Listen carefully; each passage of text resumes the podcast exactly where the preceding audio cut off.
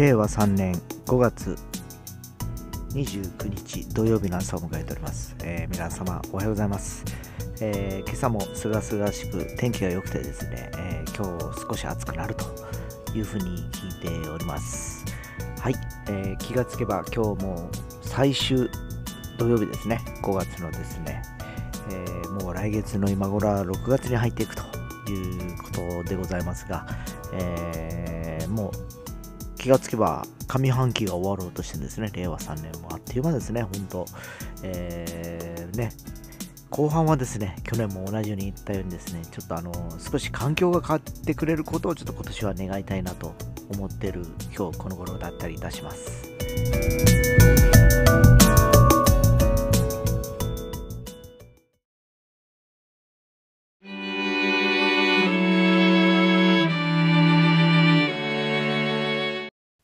はい、えー、また久しぶりにソフトバンクホークスの話をしようかと思うんですけど、えーやっと昨日ですね、久しぶりに、えー、快勝というか、交流戦始まって4試合目にしてですね、初めての勝利ということで、えー中日相手には2敗1分けということで、いいとこなくてですね、えーで、えー福岡地元に帰ってきまして、巨人を迎え撃つということで、なんとね、一昨年の日本シリーズから巨人に対して1回も負けてないというぐらい、あの、弦がいいというかですね、相性がいいというふうに言われております。えー昨日もですね、えーもうあの、投げる方も打つ方も本当いい感じで噛み合っておりましてですね、えー何よりもですね、僕はやっぱり昨日はバレンティンですね、えーずっとヤクルト時代から、えーセ・リーグ、えー日本野球球界の、えーにえ1年間にホームラン、年間ホームラン数の新記録を打ち出したですね、えー選手が今ソフトバンクにいるわけですね。で、去年はほら、セ・リーグからパ・リーグにやってきて、えーほぼ2割ぐらいしか打てなかった、えーほとんど出場機会もなく2軍暮らしが多かったということだったんですけど、えー交流戦となるとですね、えー今まで慣れ親しんだ巨人、あるいはセ・リーグなんですね、相手がですね。えーですので、昨日ね、2安打で2本ホームリホームランということもあってですね、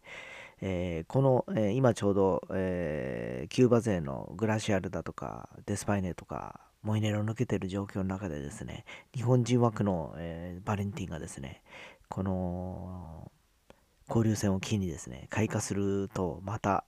えーそのキューバ勢が戻ってきた時に強力な、えー打線になるかなっていう気がしております。昨日の本当に2本目まあ1本目もそうですけどやっぱりうまくホームラン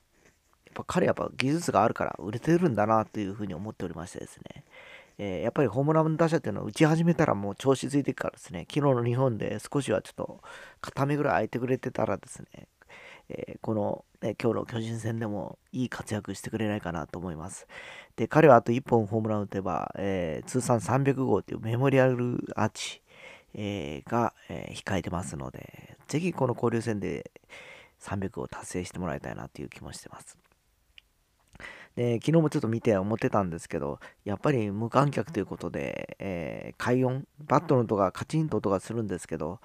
ね、あの人が入ってないからですね、えー最後のヒーローインタビューにしてもですね、なんかこう、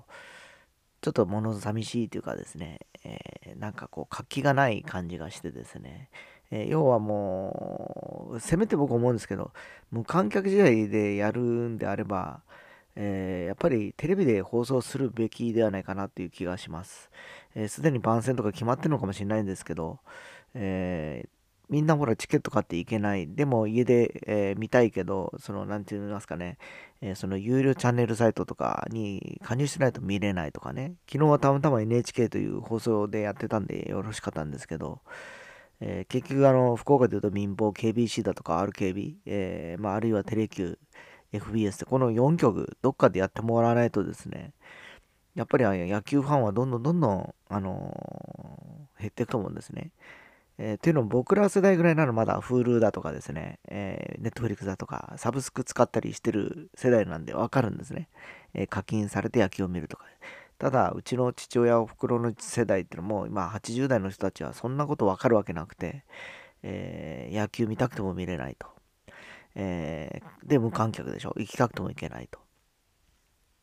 では何のためにやってんだというふうにやっぱりなってしまうんじゃないですか。やっぱり見る側としてはですね。えーで、えー、実際昨日僕もあの見てて思ったんですけど、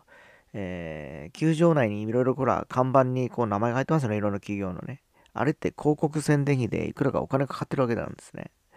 え、で球場に行けばそれは見れるんですけど今無観客試合で行けないだから企業は広告費払ってるわけです誰にじゃあアピールするんだって。なった時にせめてテレビででも放映しないことにはですね、えー、高いお金を払って PayPay ドームのあの壁の一面に名前を入れるとかいうのはちょっとやっぱりナンセンス、えー、企業としてはちょっともう別にそこまでお金を使えなくなってきてると思うんでですね、えー、難しい状況に今なってる気がします。まあ逆に広告費を先にもらってるんであればですね、えー、もうあの無観客試合の部分は差し引いて割り引いて戻すとかねいうふうにしないとやっぱりあの広告出向してる方としてはなんかこうただ出し損みたいになってるわけですね。でだからそこをさっき僕が言ったように、えー、どっかの民放で放映があればですねいやテレビでやりますからっていうふうに逃げれると思うんですけど結局残念ながら巨人と違って、えー、ソフトバンクを持ってしてもえー、民放放送局放送権とかいうハードルがあって、えー、やっぱそこに、え、全試合放送するってことは難しいという状況です。まあどこもそうだと思うんですけどね。であれば、え無観客の間は、え例えば無料でライブ放送を YouTube でやるとかね、球団がやるとか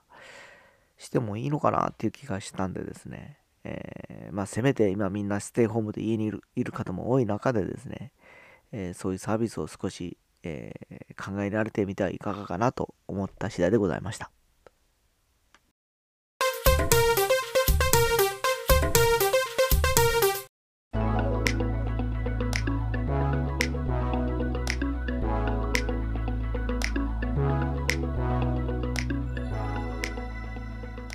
はい、えー、今日はソフトバンクホークスの話をさせていただいて、えー、その中でもバレンティン選手を、えー、ちょっとピックアップしたんですけど、えやっぱり、えチャンスと転機という言葉が今年の彼には当てはまる気がします。えー、去年はね、え、移籍してきたばっかりで、え、結局コロナウイルスの影響もあってスタートが6月でしたっけ、えだから例年と違うあの野球環境の中で、え違うチームの中でということでで結果を求められたわけなんですけどやっぱりあの彼以外の選手もそうだと思うんですけどなかなかね去年は調整も含めて難しかったのかなという気がしております。でまあそれが彼にとっては去年の転機で、結局高いお金を払ったにもかかわらず、ファンだとかいろんな心ない人たちからはですね、えー、いらないだとか、えー、いろいろ言われて、えー、りました。え、で、今年は逆に、え、その1年が終わって2年目なんですね。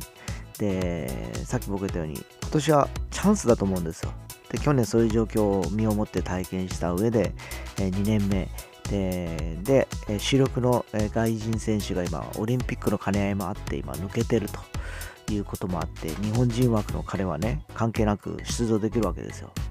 でそんなことを考えていると、えー、結局、えー、まあ僕らファンからしてもやっぱりですね、えー、過去の栄光を知ってるだけにですね、えいつかは、え目をま目を開いてっていうか開花した時にやっぱりやってくれるだろうなというふうに期待もしてるわけなんですね。で昨日はそんな思いも見ながらちょっと野球を見てたんですけど、まあ、2本のホームラン、彼らしいホームランが出てですね、あ、往年の頃のあのバッティングやんと思ってですね、懐かしくなりましてですね、いやそれを見てると、もしかしてこれはっていう感じでちょっと期待を抱いてしまったわけなんですけど、だから今多分、ホークスのファンは彼に多分大きな今期待を抱き始めたのかなっていう気がしております。少し前まではもうダメやねとかいらないとか言ってたファンもですね、昨日の2本見てですね、あ、あ彼は復活したのかなというふうにちょっとワクワクしてる気がしております。えー、ですから今日のね、巨人戦の2試合、2,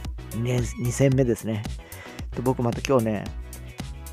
あの、要はあのホームラン出なくてもいいんですよ。ヒットが2本出たら、もう来たかなっていうふうに思っております。えー、そうなると本当、また層の厚い打順が組めるのかなっていう気もしてるんでですね、この交流戦で彼が復活して、えー、まあ、調子づけてですね、えー、後半戦に入っていくのをすごく期待してるんでですね、まあ、そこがですね、えー、この交流戦の最大のちょっと僕自身の見どころだったりしますね。